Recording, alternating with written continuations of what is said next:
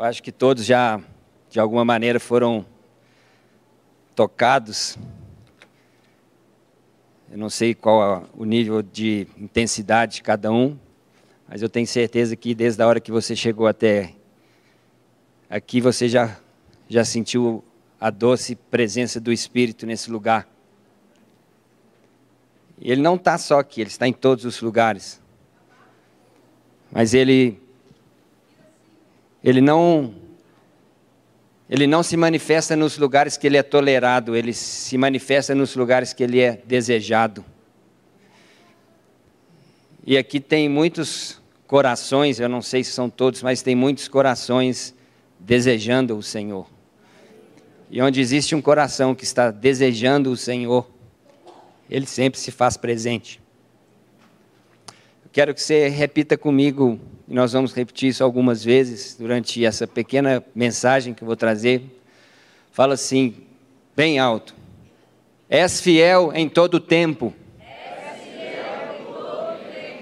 Em todo tempo tu és bom, tão bom.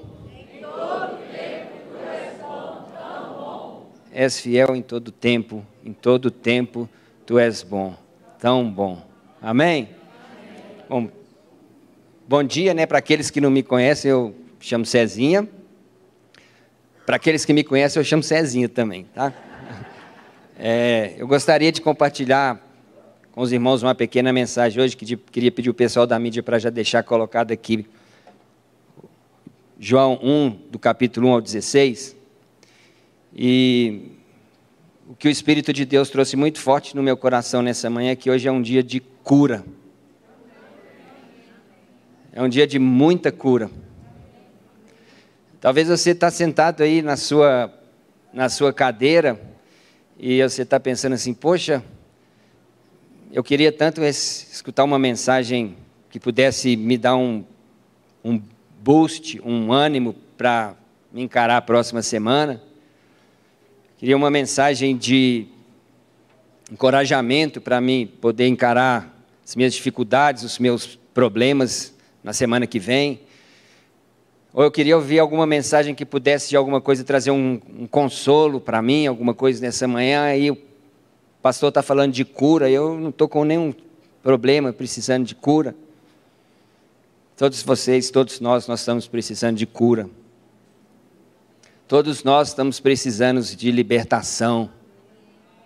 Libertação não é para ímpio, libertação é para crente. Salvação que é para ímpio. E nós precisamos ser libertos das amarras que nos prendem de conhecer o Senhor com mais intensidade. De sair dessa mesmice, dessa vida de ter intimidade e comunhão com o Espírito Santo no na superfície. Queridos, eu posso dizer para vocês que eu sou o missionário mais gato que existe nas nações. Mas não é, não é porque eu estou bonito assim hoje, não. Tá? Porque dizem, tem uma história que fala que gato tem sete vidas, né? É, e eu já tive quatro vezes, bem, cinco vezes, muito próximas da morte muito, muito próximas da morte. Duas delas foram de acidente de carro, eu tive um acidente de carro, e eu me feri, eu fiquei todo machucado. Eu tive fratura exposta nesse braço, eu cortei a cabeça toda, eu quebrei as pernas, e eu fiquei muito machucado, eu fiquei muito ferido. Eu ainda não conhecia o Senhor, mas Ele já me conhecia desde o ventre da minha mãe. E ele sabia todos os, os planos e os projetos que ele tinha na minha vida e ele me curou. Logo em seguida, eu ainda não tinha nem, nem sarado das feridas que eu tinha recuperado do meu acidente de carro. Eu tive um outro acidente de carro e voltei a me ferir todo.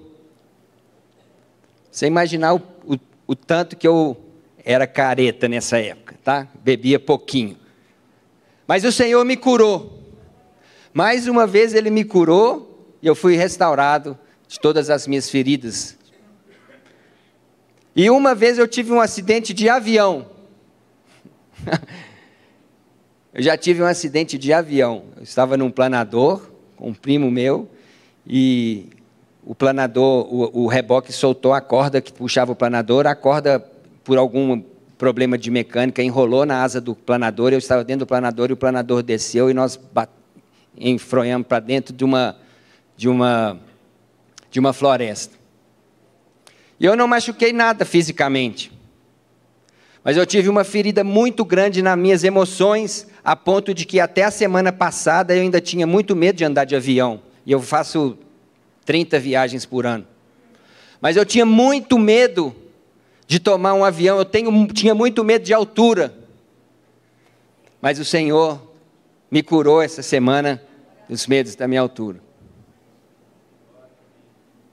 Mas nessa última semana, eu cheguei e eu tive muito próximo da morte novamente.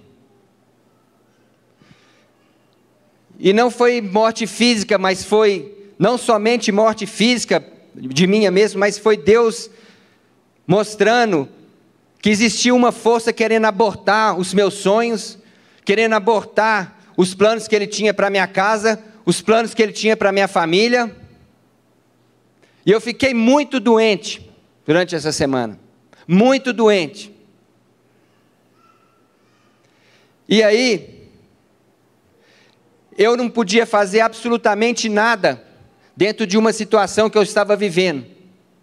Aliás, eu estava mais doente ainda porque eu já tinha dedicado todas as minhas forças, toda a minha inteligência, toda a minha astúcia, tudo que eu tinha nas minhas mãos para tentar resolver uma situação que estava totalmente fora do meu controle. E isso me adoeceu. Repete comigo de novo. És fiel em todo tempo. Em todo tempo. Em todo tempo tu é bom, tão bom. E eu fiquei muito doente. Até um certo momento que eu fui tomado pela presença do Espírito. E ele me levou para um lugar e me falou: Eu quero que você só me adore. Eu quero que você só confie e se renda completamente a mim e me adore.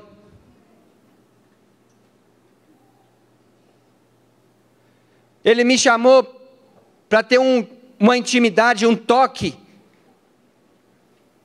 uma presença doce do Seu Espírito na minha vida, que eu nunca tinha experimentado antes. Eu já sou crente há 22 anos, pastor há 17. E eu nunca tinha experimentado uma intensidade, um amor, um significado de vida tão forte no meio daquele vale de ossos secos que eu estava vivendo. Mas Deus não me levou ali simplesmente para me mostrar isso. Então eu quero que você comece a ler comigo até o verso 16, por favor. Fala comigo novamente. És fiel em todo tempo. Em todo tempo tu és bom, tão bom Então, o Evangelho de João, como eu falei domingo passado, o livro mais lindo que existe em toda a história humana. Ei, você tem que aprender a ler a Bíblia. O livro de João não é o livro que foi escrito por um apóstolo contando a história de uma mulher samaritana, de Nicodemos, da mulher adúltera. Não, isso aqui é uma história que foi inspirada pelo Espírito Santo para o apóstolo João. Contar todas as histórias a respeito do Filho de Deus, que traz princípios e valores para a gente aplicar na nossa vida, para gerar em nós vida. E vida em abundância, que Jesus diz. Então, quando você lê a história da mulher samaritana, você não pode ler a história da mulher samaritana, a história da mulher samaritana é a sua história. Uma mulher que estava sedenta, perdida, desesperada e não sabia como adorar a Deus, então ela tem um encontro com Jesus. Você não pode ler a história de Nicodemos como se fosse a história de Nicodemos. Você é Nicodemos. Você é uma pessoa cheia de astúcia, Você é uma pessoa cheia de orgulho. Você é uma pessoa que confia nas suas próprias habilidades. Você é uma pessoa que quer um status social. Você é Nicodemos. E você é uma mulher adúltera ou um homem adúltero. Que muitas vezes não consegue ser fiel à sua palavra. Até mesmo com Deus, quando você faz compromissos com Ele. A história bíblica é a sua história, é a minha história. Pastor Neif começou a, essa reunião falando do Salmo 139.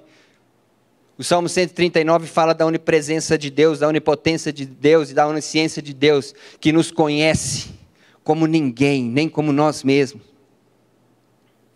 E esse Deus maravilhoso, Ele escreve a sua história. Ele está de olho na sua história, enquanto existe uma história cósmica acontecendo, Ele está te olhando e sabendo o que está acontecendo na sua história. És fiel em todo tempo. Em todo tempo, tu és bom, tão bom.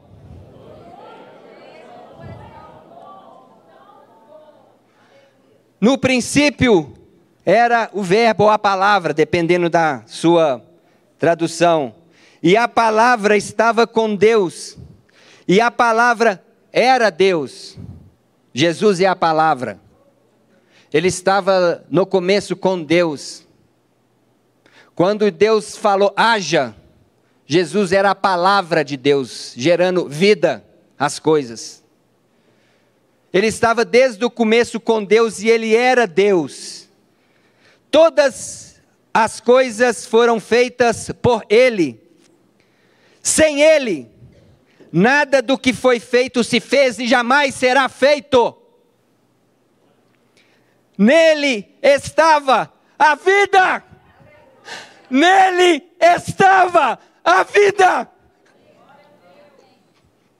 O que é que você está procurando? Se não vida. A sua alma te engana que você está procurando alguma coisa, que você está procurando mais sucesso, mais dinheiro, ter melhores relacionamentos, ser aceito. Você está procurando é vida. É isso que nós estamos procurando: vida. Não é coisas, não é pessoas, não é nem relacionamentos, não é nada. Nós estamos procurando vida. E Ele é vida. Nele estava a vida e a vida era a luz dos homens. Fala de novo. És fiel em todo tempo. Em todo tempo. Tu és bom, tão bom.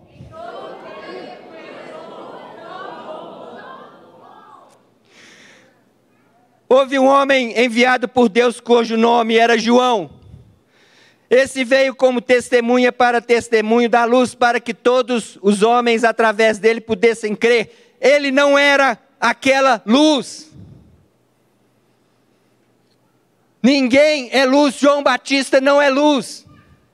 Líderes espirituais não são luz. Pastores não são luz. Movimentos gospels não trazem luz. Dedicação e performance ministerial e serviço a Deus não é luz. João Batista não era luz, apesar de ser o grande profeta enviado por Deus, ele não era luz.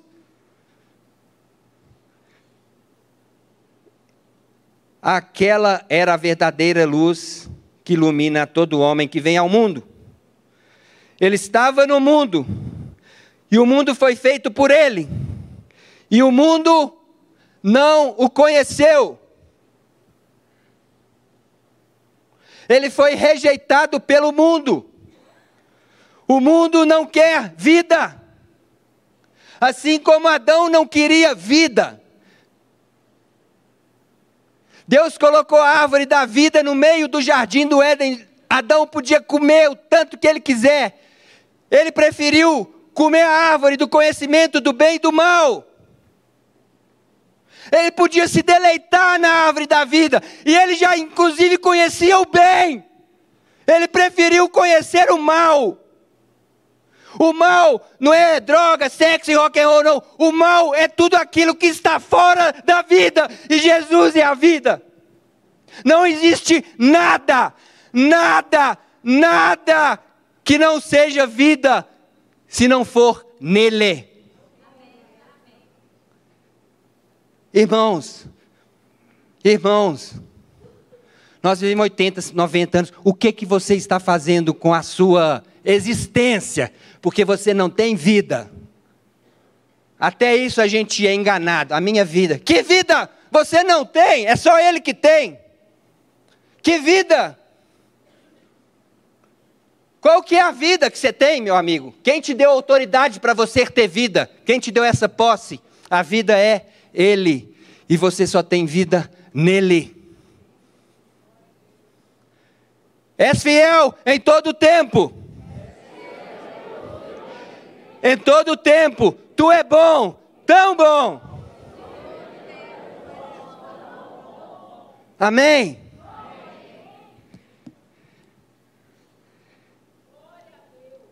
Ele veio para os seus, e os seus não o receberam. Mas a todos quantos receberam, a eles deu o poder de se tornarem filhos de Deus. Aqueles que creem em seu nome, os quais não nasceram do sangue, nem da vontade da carne, nem da vontade de Deus. Palavra, Jesus, Deus, ela se fez carne, se tornou um homem e habitou entre nós. E contemplamos a sua glória como a glória do unigênito do Pai João deu testemunho dele e clamou, dizendo: Este é aquele de quem eu falei. O que vem após mim existia antes de mim, porque ele era antes de mim. E de tudo, de sua plenitude, todos nós recebemos bondade sobre bondade, ou graça sobre graça. Depende da sua versão. Ele foi rejeitado por todos nós. Mas quando ele é aceito, aqueles que o aceitam recebem o poder de ser chamados filhos de Deus. Irmãos, a, domingo passado a, a, a ministra que falou aqui, ela falou sobre o resgate de identidade. Deixa eu te falar uma coisa o que a Bíblia ensina. Jesus entregou a sua vida por nós, não foi para nos livrar do inferno isso é depois, isso é no final. Ele, ele, ele se entregou por nós para resgatar a nossa verdadeira identidade, a identidade de pai, a nossa identidade de filhos. Tem vinho e pão em abundância na mesa do Pai. Tem alegria, tem gozo, tem refrigério tem amor, tem bondade. E eu quero te dizer uma coisa. Deus me levou para esse lugar. E eu falei que Ele me curou. Porque eu entrei nesse lugar. E eu reparei como que eu estou doente. Quando eu estava doente no meu relacionamento com Deus. Por causa do meu orgulho por causa da minha falta de perdão, por falta muitas vezes das minhas próprias concepções, da minha razão, por falta muitas vezes de não conseguir olhar Deus agindo em todas as circunstâncias. Eu quero te convidar nessa manhã para você entrar nesse lugar para que você seja curado. E não é curado para você ir melhor nos seus negócios, nos seus projetos, nos seus sonhos, o que Deus tem preparado para você, Ele vai fazer se você o deixar fazê-lo. Se você o adorá-lo, se você buscá-lo, se você entrar num relacionamento com Ele de intimidade e de imersão. No domingo passado nós domingo passado, não, domingo retrasado, nós falamos sobre a vida do Espírito, sobre ser guiado pelo Espírito. O Espírito quer nos levar para esse lugar de cura. Eu não sei quantas pessoas aqui foram feridas. Eu não sei quantas pessoas aqui têm dificuldade em se relacionar com outras pessoas ou têm problemas do passado. Eu não sei quantas pessoas aqui nessa manhã perderam e abandonaram ou abortaram projetos de Deus, sonhos de Deus, esperanças de Deus, coisas de Deus na sua vida porque você morreu. Nós costumamos dizer que a, a igreja é um hospital. A igreja realmente é um hospital. O problema é que é os pacientes da igreja eles vêm para o hospital, mas elas não estão dispostas a ser curadas. Elas vêm toda semana para tomar uma dose de remédio para aguentar suportar mais uns dias. Ou algumas delas estão ligadas a aparelhos que elas dependem de movimentos, de cultos, de organização, de seminários, de encontros, de avisos e, e de é, é shows gospels e de atividades para jovens, e elas são como uma paciente num CTI recebendo vida através de uns aparelhos. Mas Deus está chamando a gente para um lugar, um lugar de intimidade, um lugar onde a gente pode experimentar a fidelidade e a bondade de Deus. És fiel em todo tempo. Em todo tempo, tu és bom, tão bom Sabe qual que é a fidelidade de Deus, irmãos? A fidelidade de Deus é que a gente nunca vai ser decepcionado por Ele nessa busca. Ele vai ser fiel e Ele vai estar conosco sempre, a hora que você quiser, quando você quiser, você tem disponibilidade de entrar na sala do rei e sentar na sua mesa, sabe por quê? Porque você é filho. O escravo não pode. Talvez você está fazendo um monte de coisas para Deus.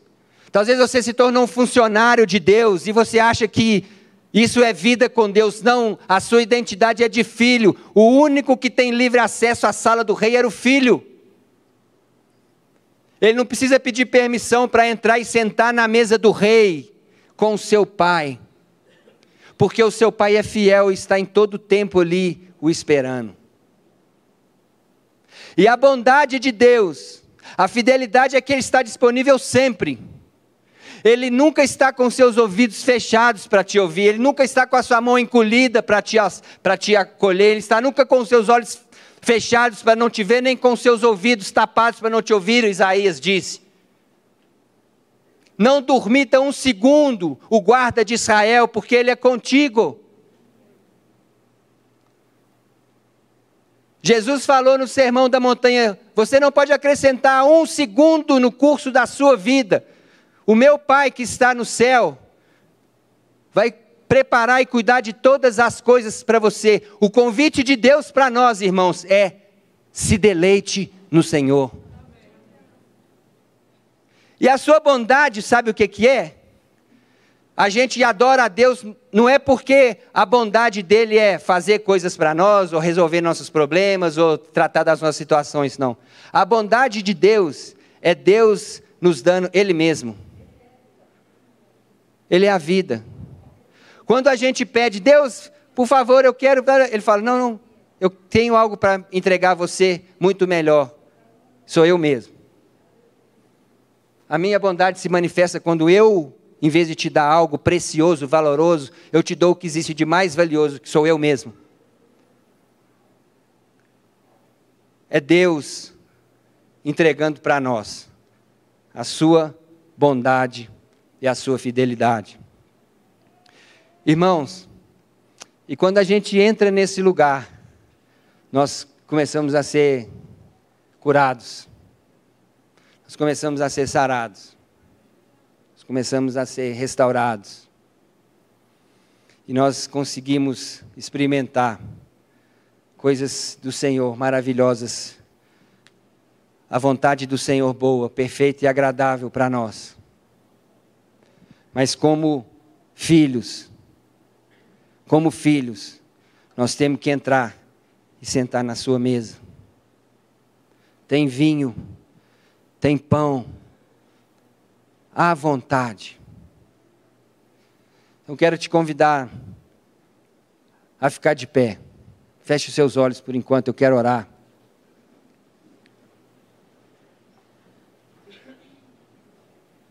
Talvez você chegou aqui hoje preocupado, amargurado, contrito. Deus está interessado nos seus problemas também. Não falei que Ele não está. Ele só não quer que você concentre toda a sua força e sua energia nos seus problemas, mas que você concentre toda a sua força, toda a sua energia, toda a sua alma e todo o seu coração antes nele. Eu sei que muitos aqui estão angustiados, estão tristes, estão oprimidos, estão sem esperança. E você tem pedido um socorro, um milagre, um favor de Deus, a solução de alguma coisa de Deus para a sua vida, para a sua casa, para a sua empresa. E Deus não tem problema nenhum com isso, não, Ele vai te ouvir. Ele só não quer que você peça esse tanto de coisa antes de você pedir e desejar a presença dEle. Todos os seus planos sem Ele é nada. Todo o seu sucesso sem Ele é nada, porque é nele que está a vida. Fora dele não existe vida. Jesus disse que ele era o bom pastor e o bom pastor dá a sua vida pelas suas ovelhas. E ele veio para nos dar essa vida e vida em abundância. Vida em abundância. Olha, eu já falei sobre isso atrás e eu vou voltar e vou me arrepender do que eu falei. Eu já falei que vida abundância não é vida financeira boa, mas vida abundância é ter o básico. Não, não, isso também não é vida em abundância. Vida em abundância é ter muita vida. E muita vida é muito Jesus e muito Jesus, e muito conhecimento, e muito Jesus, e muito conhecimento, e mais de Jesus, e mais conhecimento, e mais profundo, e mais profundo, e mais de Jesus, e mais de conhecimento, e mais abundância. Isso é vida abundância. É por isso que o mandamento é: busque o Senhor nosso Deus, ame-o. De quê? Simples, de todo o seu coração, de toda a sua alma, de todo o seu entendimento. É o mandamento, porque esse Deus que fica mandando a gente fazer isso, não, é porque é isso que a gente faz e gera em nós vida. E é tudo que nós procuramos. Vida. Vida. És fiel em todo tempo. És fiel em todo tempo. Em todo tempo Tu és bom. Tão bom. Amém? Nós vamos cantar essa canção agora. E você vai cantar com toda a força do seu coração, falando isso para o Senhor. Mesmo se você estiver passando muita luta, muita dificuldade, irmãos, deixa eu fazer um parênteses aqui rapidinho antes da gente começar, pessoal aí. Pastor nem falou dos últimos dias, eu quero te convidar. Eu li isso ontem, uma revelação de Zacarias 13. Chega na sua casa hoje, lê, ora, busca Zacarias 13. Zacarias 13 está falando dos últimos dias, daquilo que nós estamos vivendo agora.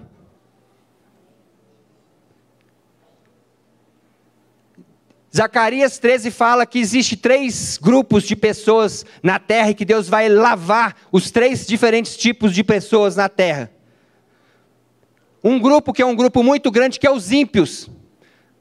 E Deus fala que até o momento final esses não vai ter mais jeito, ele vai lavar eles do mapa. O segundo grupo é o que Jesus falou que é o joio e o trigo. É o joio. Está dentro da igreja. Falsos pastores, falsos mestres, falsos irmãos, falsos crentes. Esse é dois terços do grupo. Alguns vão se converter, os outros vão ser lavados também. E tem uma parte pequena que é o remanescente fiel. E esse remanescente fiel, em Zacarias 13, Jesus, Deus, não está falando que Ele vai derramar sobre nós milhões de bênçãos agora, não. Ele fala que Ele vai nos passar pelo fogo. Deus quer derramar vida em nós. E Ele nos ama tanto que Ele vai colocar a gente passando pelo fogo, para que nós possamos tornar a nossa vida e buscar Ele com a intensidade que nós devemos buscar. Você está me entendendo, irmão?